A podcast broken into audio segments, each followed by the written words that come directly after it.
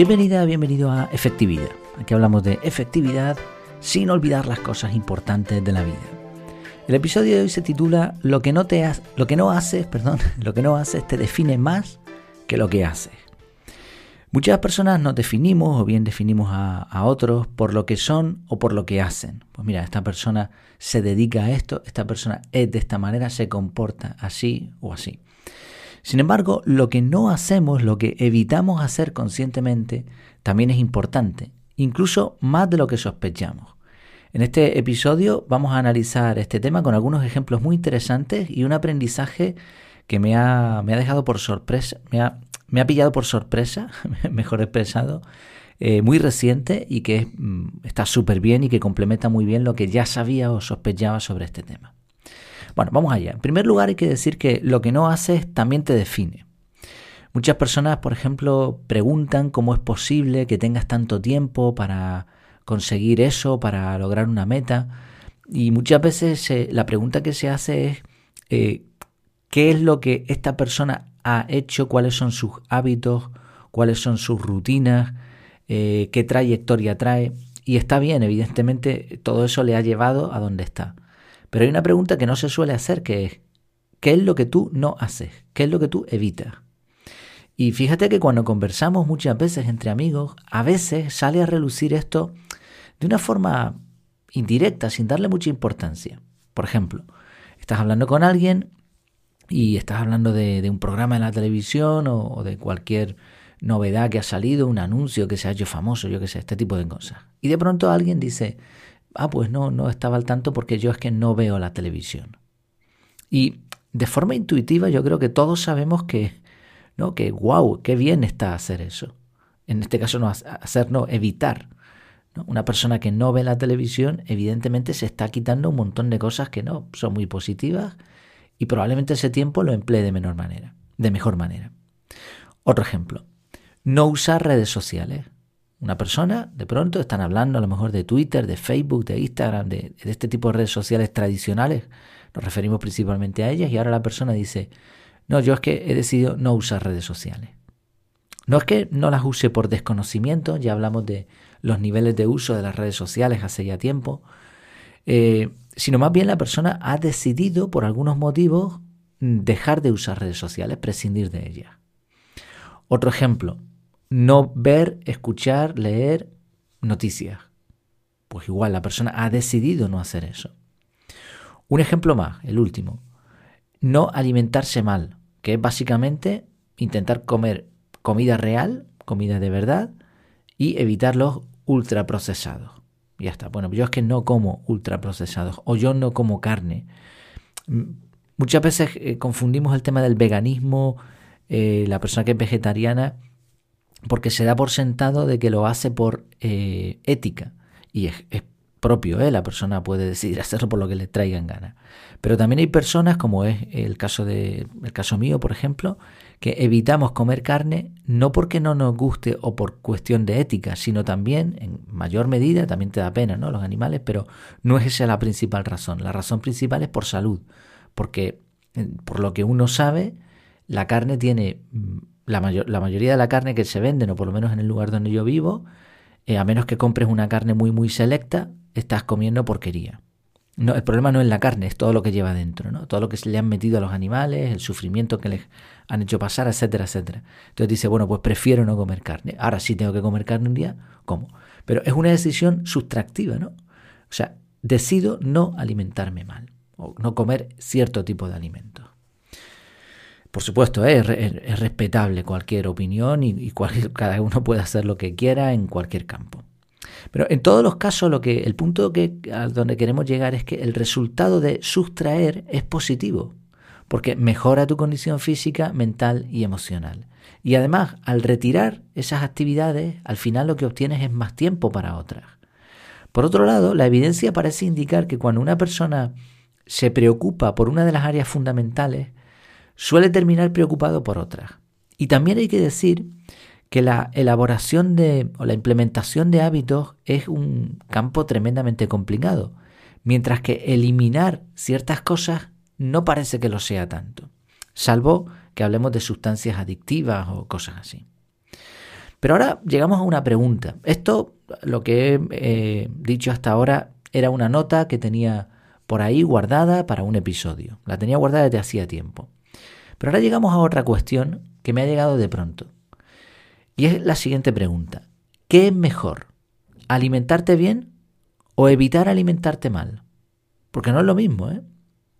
Yo ya sospechaba que la segunda opción era importante. De hecho, hablamos de los cambios sustractivos hace tiempo.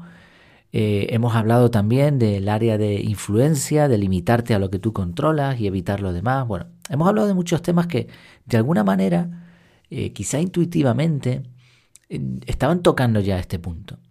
Pero no sabía, yo no sabía por lo menos hasta, hasta dónde era importante esto. Mm, hace poco tropecé con una idea del libro Antifrágil de Nassim Talib, que por cierto me está encantando, ya lo reseñaré con más detenimiento, pero estoy sacando muchísimas ideas, la verdad, y algunas que complementan cosas que ya eh, sospechaba o que ya sabía. Me gustaría leerte un par de citas del libro. Por ejemplo, la primera es un poco larga, pero bueno, si le quieres dar para adelante yo después lo explicaré, pero creo que merece la pena. Dice, a lo largo de mi vida he empleado una estrategia heurística maravillosamente simple en este sentido. Se reconoce a los charlatanes porque son quienes nos dan consejos en positivo y solo en positivo, tratando con ello de aprovecharse de nuestra credulidad y nuestra debilidad, entre paréntesis pone de tontos, por aquellas recetas que nos impactan por obvias, pero que luego se evaporan con la misma facilidad con que las olvidamos. Basta con fijarse en los libros de autoayuda y consejos prácticos que incluyen en el título la fórmula 10 pasos para o cómo conseguir lo que sea en 10 pasos y en lo que sea eh, lo, podemos llenar, ¿no? Dice con cualquier cosa, enriquecerse, perder peso, hacer amigos, innovar, ganar unas elecciones, encontrar un marido, etc. En la práctica, sin embargo, es en negativo cómo actúan los verdaderos profesionales, los seleccionados por la evolución, los grandes maestros del ajedrez ganan normalmente porque, bueno, con la evolución quiero mm, especificar que no se refiere a la evolución en el sentido científico, sino a la evolución de las personas. Dice, los grandes maestros del ajedrez ganan normalmente porque se esfuerzan por no perder. Las personas se enriquecen porque eluden la bancarrota, sobre todo cuando otros caen en ella. Las religiones se traducen principalmente en una serie de prohibiciones. El aprendizaje de la vida consiste en saber qué evitar uno puede reducir la mayoría de sus riesgos personales de accidente con un número bastante reducido de medidas. Sí, lo que está diciendo es que muchos de los consejos que escuchamos vienen exclusivamente en positivo. No hablan de lo que de lo que hay que evitar o de lo que hay que dejar de hacer.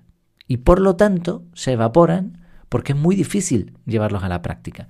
De hecho, y es algo que he repetido en, en los últimos episodios, me encuentro con muchos libros que dan enseñanzas muy buenas, pero que después no se aterrizan, no se llevan a la práctica con tanta facilidad.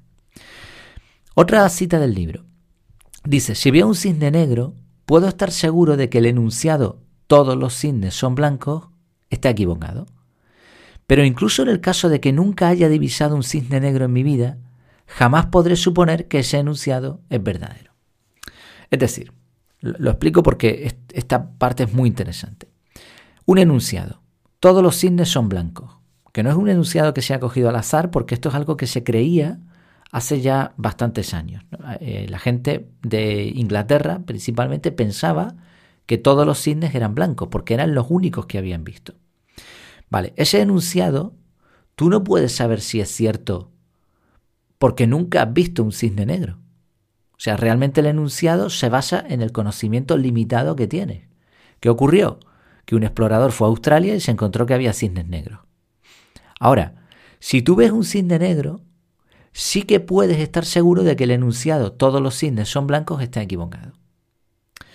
Vamos a ampliarlo con otras dos citas más, con otra, otra cita principalmente. Dice, por lo tanto, el conocimiento crece por sustracción mucho más que por adición, dado que lo que hoy sabemos puede demostrarse erróneo en un futuro pero lo que sabemos que ya es erróneo no podrá demostrarse correcto más adelante.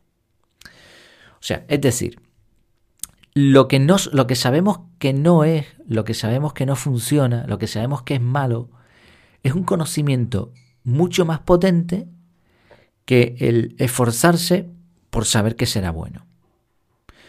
En la ciencia se aplica, los experimentos científicos, bueno, se debería aplicar, el método científico está incluido este, esta forma de pensar sustractiva.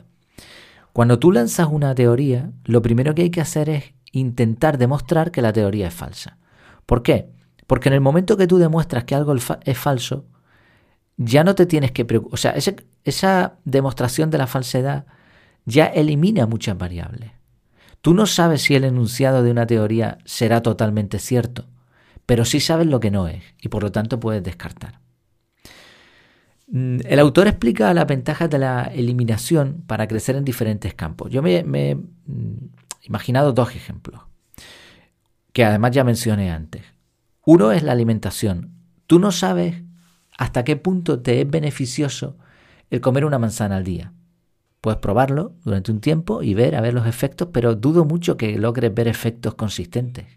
La ciencia te podrá decir, no, comer una manzana al día es un montón de bueno, eh, etc. Ahora, sí que puedes ver muy, muy fácil y en muy poco tiempo que eliminando ciertos alimentos vas a estar mejor. Otro ejemplo. Tú no sabes si una película que vas a ir a ver al cine o en Netflix o donde sea, no sabes si te va a gustar o no, o si aprenderás algo útil.